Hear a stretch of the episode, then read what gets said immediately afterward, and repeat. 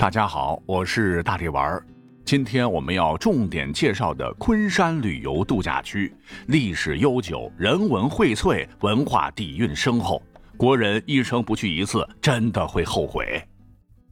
说是在几千年前，中原姬姓周部落首领之子泰伯。为让贤于周文王姬昌，不远千里东奔至环太湖区域，大力兴修水利，发展农业生产，将不毛之地建为鱼米之乡，这才有了春秋小五霸吴国之称。后来秦始皇一统天下，就将人杰地灵之地吴越故地置会稽，秦二世胡亥正式定名为娄县。秦代置县以来至今，如今的昆山旅游度假区所呈现的风景名胜，积淀着两千二百多年厚重的历史韵味。而说起今天的昆山之名，则要追溯到东吴末西晋初，因名山昆山而得名。但有趣的是，昆山旅游度假区之开头二字其实是借来的，借谁的呢？哈，来自于堪称支撑神州大地的昆仑山，人们历来以“玉出昆冈”来形容昆仑山盛产美玉，一时甚至可值百金，以赞昆山之富饶。而尤为值得一提的是，在昆山旅游度假区内，镶嵌在上海和苏州之间的一颗璀璨明珠，因湖而生，因湖而明，因湖而兴，因湖而盛的淀山湖。真乃一块风水宝地，让人心驰神往。淀山湖面积有六十八平方公里，约有十一个杭州西湖那么大，水深约两米，并与黄浦江、吴淞江相通，水产资源丰富。俯瞰全景，湖城葫芦景，湖水碧澄如镜，沿岸烟树迷茫，真是一样的江南，不一样的历史风光。千百年来，也流传着诸多关于淀山湖的神奇传说。您可能想不到，淀山湖竟然会和我国第一位皇帝秦始皇也有着不解之缘。相传，秦始皇当年统一六国后，开创万世之业，觉得自个儿的历史功绩前无古人后无来者，称王称君不足以彰显其伟业。要德兼三皇，功盖五帝，便创“皇帝”一词，作为华夏最高统治者的正式称号。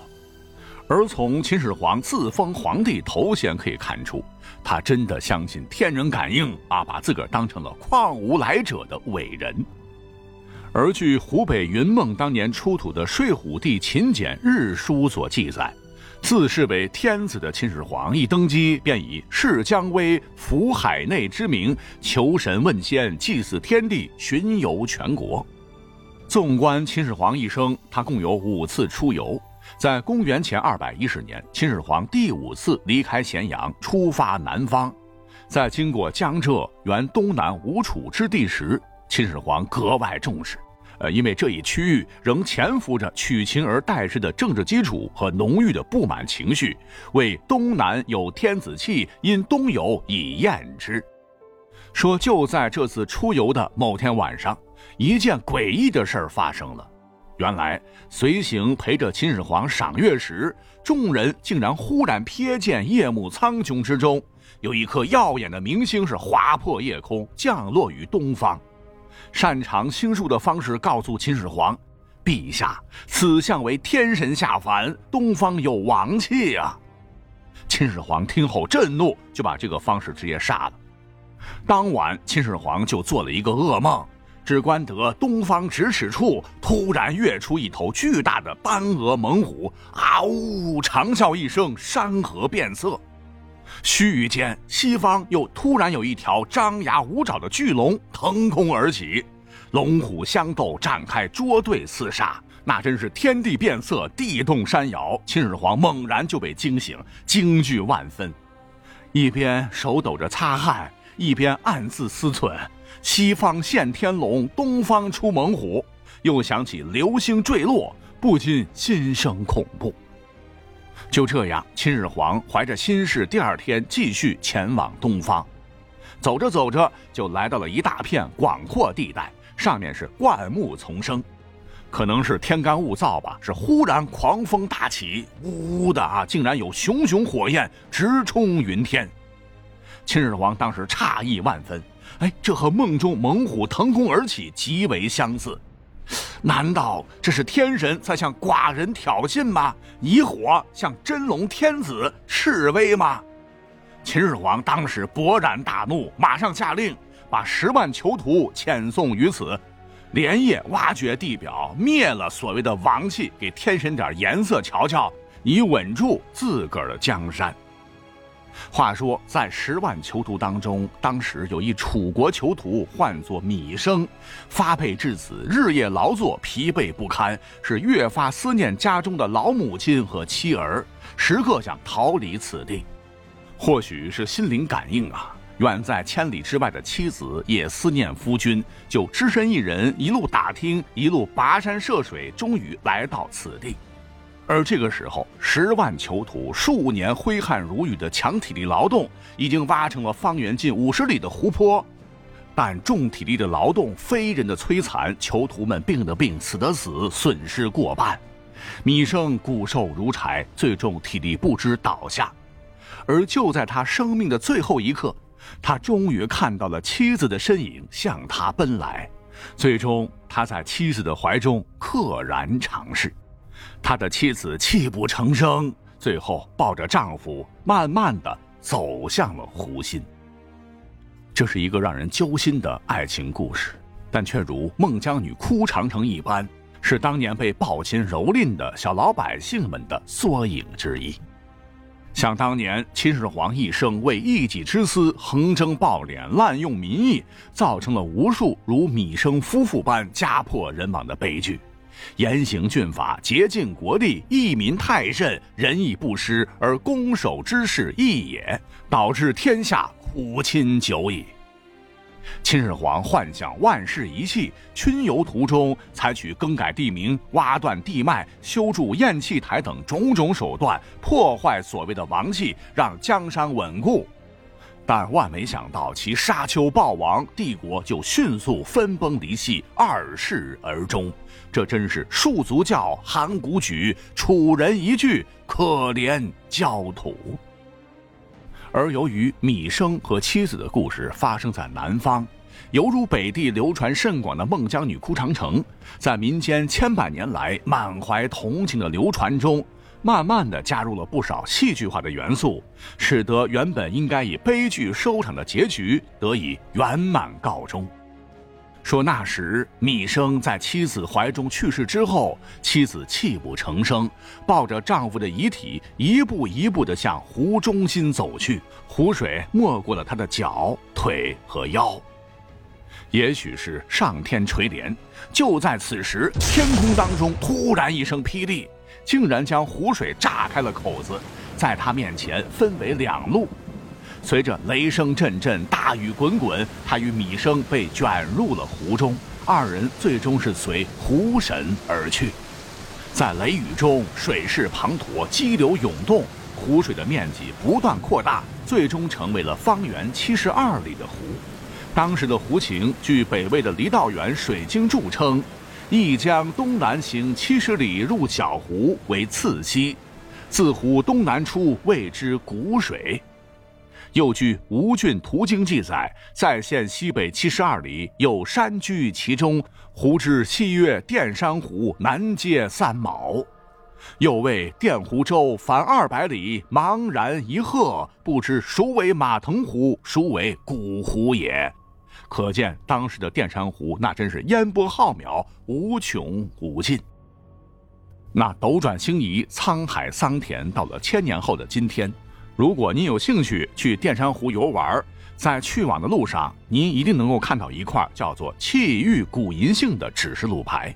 您不妨循径而去，因为被称为江苏树王的银杏树就生长在这里。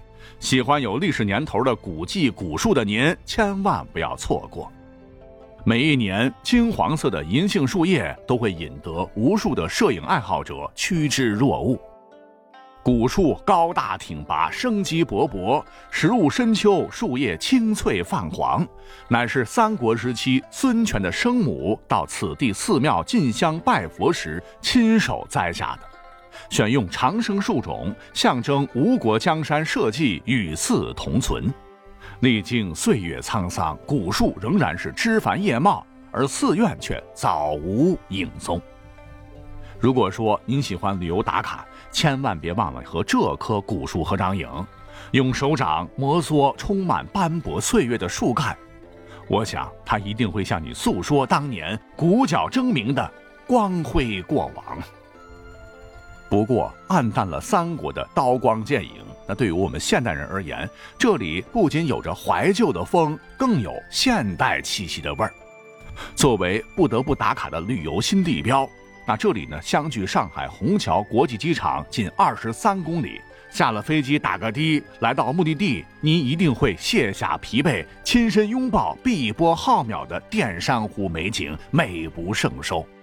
十五公里长的湖岸线，一定能让您漫享一段恬静闲适的湖畔时光。尤其是那环湖大道中间的地段，有一座真爱码头，是淀山湖畔的新型陆地。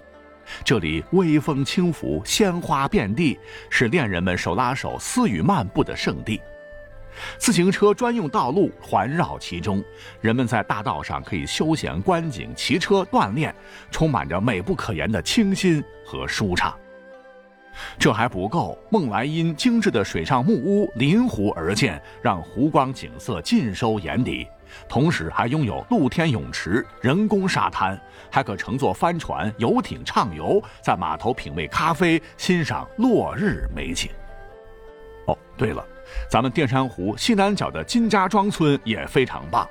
金家庄紧靠着淀山湖东北岸，三面环湖，东面被铆金港隔成为湖中之岛。铆金港东面有一个神奇的水潭，古人称之为神龙潭。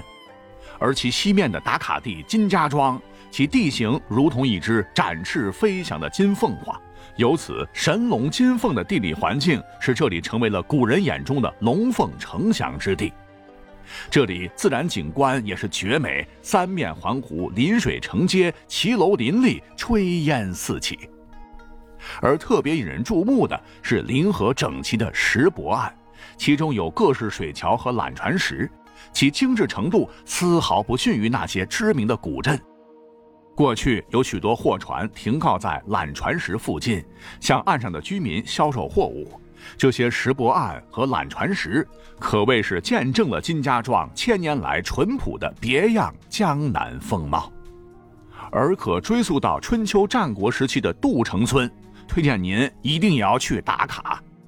旧时的杜城以杜城桥和善渡桥为中心，形成集市，店铺是鳞次栉比，商贾云集，一度兴盛。三国时期的东吴更以杜城、金城、瓦城三足鼎立之势组成抗击体系。而如今时过境迁的杜城村，仍保留着众多神秘的传说。如果您亲身驻足这里，你会发现杜城三面环水，内部水域充盈，如美目含情，顾盼流影。杜城潭正置身其中，这里曾是黄巢韩世忠操练水兵之地。当然，这里呢也流传了不少动人的历史传说。另外，村内还留存着许多的古桥，那也是别具一格。走走看看，放下身心，一定不枉此行。当各位如果说您走累了，那淀山湖新鲜肥美的湖鲜怎能错过呢？淀山湖拥有着其他湖泊少有的特色湖鲜，如红烧赤嘴鱼，浓油赤酱，味道甜中带咸，肉质细嫩。吃一口肉，就一口颗粒饱满、软硬适中、香甜若弹的当地大米，啊，真是难以言语的鲜美啊！那吃饱喝足，来到咱度假区，还有两个古镇不得不去，一个呢就是江南第一水乡小桥流水人家的周庄。身临其内，漫步在青石板的路上，满眼都是古朴。一条蜿蜒的小河，穿过一座又一座有故事的小桥，任凭船桨荡出阵阵涟漪。在河中船儿悠悠，垂杨袅袅下，撑出一片绿荫，啊，那感觉真是棒极了。穿过桥洞，两旁的房子黑瓦白墙，重脊高檐，美不胜收。不远处的小船还会时不时传来清亮亮船娘的歌声，让水桥构成了小桥流水人家的美丽画卷，真乃人间仙境。古镇四面环水，前街后河，河街相依，傍水建房，架桥金渡，尽得地利人气。凭栏闲情，水乡美景，真是尽收眼底。而除了周庄，素有中国民间博物馆之乡美誉的锦溪，也不得不提。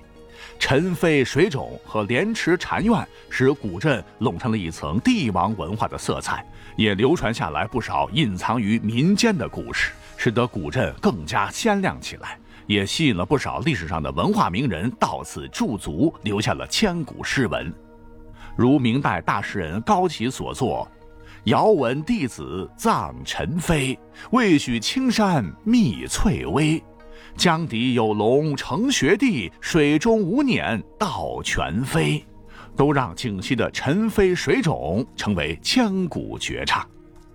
总之，咱们昆山旅游度假区的故事非常多，三天三夜也讲不完。呃，本期节目呢，也就是弱水三千，只取一瓢而已。好，那接下来咱们就饮着小茶，小憩一下，听着软糯婉转的昆曲，结束今天的节目吧。我们下次再聊。